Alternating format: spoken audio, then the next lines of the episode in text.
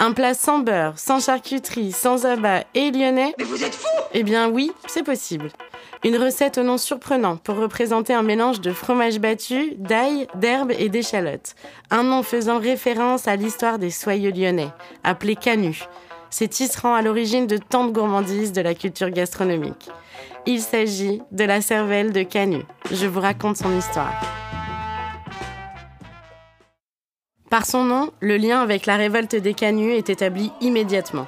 Révolte qui, durant cinq ans, opposa à Lyon dès 1831 les Canuts à la haute bourgeoisie, du fait de leurs conditions de travail déplorables. Le nom de cette recette rappelle la piètre opinion des bourgeois à l'égard des ouvriers soyeux. On l'appelait également la viande des pauvres, tant pour la moquerie que pour sa richesse en protéines. Avec le temps, le plat se fait un peu oublier, probablement par l'appropriation des bourgeois qui en fait un souvenir douloureux. Et ce n'est qu'en 1894, 30 ans après l'ouverture de son restaurant Léon de Lyon, que le grand chef Paul Lacombe décide de faire honneur à ce plat et à son histoire, le remet à sa carte et dépose officiellement la véritable recette de la cervelle de Canut. Elle réapparaît alors doucement dans tous les restaurants pour devenir inévitable, aujourd'hui référence du patrimoine gastronomique lyonnais. Et si l'on poussait les ports de notre région lyonnaise eh on trouve ce même savoir-faire populaire sous d'autres noms, aux saveurs variant selon les régions. En effet, depuis le début du Moyen Âge, on observe dans toute la France une technique pour ne pas gaspiller. Croûtes et restes de fromage de la maison ou des banquets étaient récupérés, cuits dans du vin ou autre alcool, puis retravaillés avec les ingrédients et assaisonnements. Au-delà d'un geste écologique, il s'agissait surtout de nourrir son foyer, tout en éliminant toute trace de bactéries qui pouvaient mettre en péril la santé de ses proches. Et c'est ainsi que naît la cachaille dans la Drôme, ou encore la pétrie en Ardèche.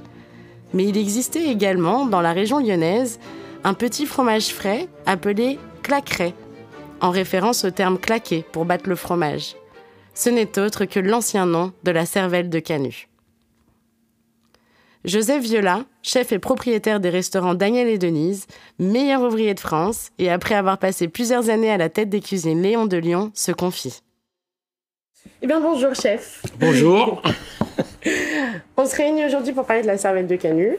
Cette recette si simple, aussi simple que riche en saveurs et aussi en son histoire. Et du coup, moi j'aimerais parler de votre histoire déjà, parce que j'ai vu que vous définissiez votre cuisine comme une cuisine canaille. Et j'aimerais que vous nous expliquiez ce que ça veut dire. Ah, la cuisine canaille. Bah, avant tout, je dirais que ce, cette détermination, je veux dire, euh, de vouloir euh, pas faire comme les autres, entre parenthèses, euh, d'avoir une réelle identité culinaire, et puis aussi au niveau d'une ambiance dans un restaurant.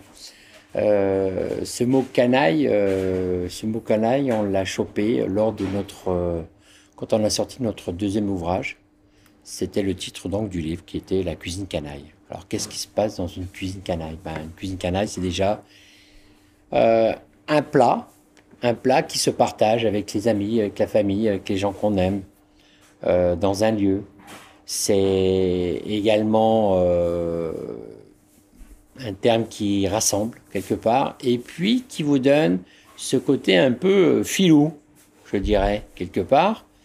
Et gustativement, bah, gustativement euh, on va retrouver euh, pas que des abats, mais surtout ces plats mijotés, ces plats d'autrefois, ces plats qu'on n'a plus l'habitude d'avoir sur les tables de restaurants. Donc, voilà, moi, c'est ce que j'ai envie, c'est ce que j'ai envie de, de, montrer, c'est ce que j'ai envie de faire, c'est parce que ce sont des plats qui me parlent, c'est des plats qui ont une histoire, et je trouve que c'est tellement joli et tellement plaisant pour un client quand un plat est sur la table et qui, derrière ce plat, il y a l'histoire. Pourquoi ce plat a été fait de telle manière? Bah, La cervelle de Canut rentre tout à fait dans, dans, dans cet esprit-là aussi. Voilà, la cervelle de Canut, forcément, euh, rentre dans cet esprit, dans cet esprit donc d'histoire, de canaille, parce que la cervelle de Canut, euh, ben, il y a des ingrédients qui sont, euh, comment je dirais, il y a des acides, il y a également c'est fort en goût, fort en goût parce qu'on y met de l'ail, on met des échalotes, on met du persil, un peu de ciboulette, du cerfeuil. Donc euh, forcément, forcément, forcément, ce plat euh, commence à, à prendre du volume grâce à son fromage blanc. Alors, quand on parle de fromage blanc, il faut, faut bien spécifier une chose, c'est vaut mieux prendre de la faisselle. On allait y venir justement. La question était surtout, et parce que vous, avez, vous êtes intimement lié à l'histoire de la cervelle des canuts par votre expérience aussi chez Léon de Lyon. Tout à fait. Euh, voilà. Paul Lacombe qui a donc remis cette recette euh, en déposant une véritable recette de la cervelle des canuts. Est-ce qu'aujourd'hui, vous suivez encore cette tradition ou vous y avez mis un peu votre identité? Alors, euh, on y a mis un peu de notre identité, mais pas grand-chose. Mais je dirais, euh, déjà, la cervelle des canuts, c'est donc fromage blanc, donc la faisselle qui est égouttée, et à l'intérieur, donc on y, on y ajoute de l'ail haché, des échalotes, du cerfeuil, du persil, de la ciboulette, du vinaigre, un peu d'huile d'olive, du sel, du poivre. Et basta. Ça, c'est la basta, comme on dit. Moi, ce que j'ai rajouté à cette cervelle de canut, en fait, c'est quoi? Déjà, ma faisselle, je la fais égoutter longuement dans un torchon pour extraire, on va dire, toute l'eau qui est à l'intérieur. Et cette eau, il faudra, faudra, bien la compenser à un moment donné. Et je la compense par quoi? Par une, euh, une crème fouettée, nature, que je rajoute à ma faisselle. Et ensuite, j'incorpore donc tous les ingrédients que je vous ai énumérés. Voilà. Que ce soit un peu plus onctueux, un peu plus léger. Et à la maison, vous la consommez comment, la cervelle de canut? Plutôt en apéro, plutôt en plat avec des pommes de terre euh, ouais, Sur le plateau de fromage? Sur un plateau de fromage, voilà, tout à fait, puisque euh, voilà, ça va très bien sur un plateau de fromage, mais ça va très bien aussi pour l'apéro. Euh, vous voyez, en plus, euh, à cette époque de, de l'année, on est euh, sur des légumes euh, voilà, qu'on peut trouver, radis, chou-fleur, un peu de brocoli, tous ces légumes qu'on peut manger crus, carottes, concombres, etc. Et qu'on peut faire, qu'on peut tremper donc dans cette cervelle de canut. Et forcément, forcément, ben, ça relève votre produit.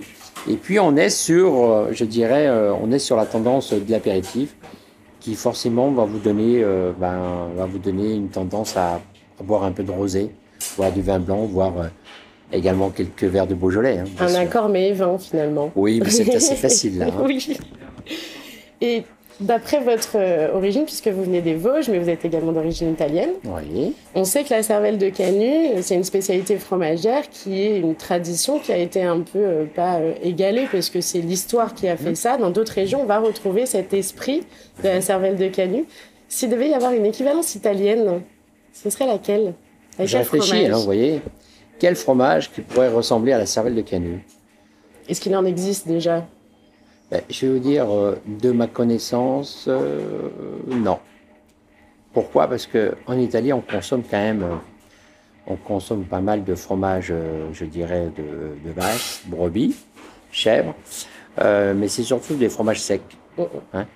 Euh, ça, c'est le côté, je dirais, côté italien, mis à part le mascarpone. Ou la ricotta. Ou la ricotta. Ou la mozzarella. Oui.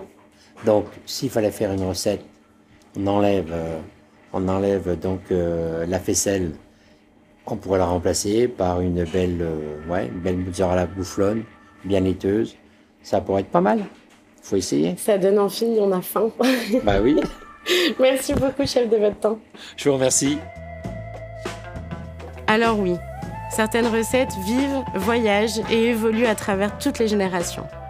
Elles nous racontent leur histoire, leur identité, car la cuisine, c'est tout simplement ça, notre héritage.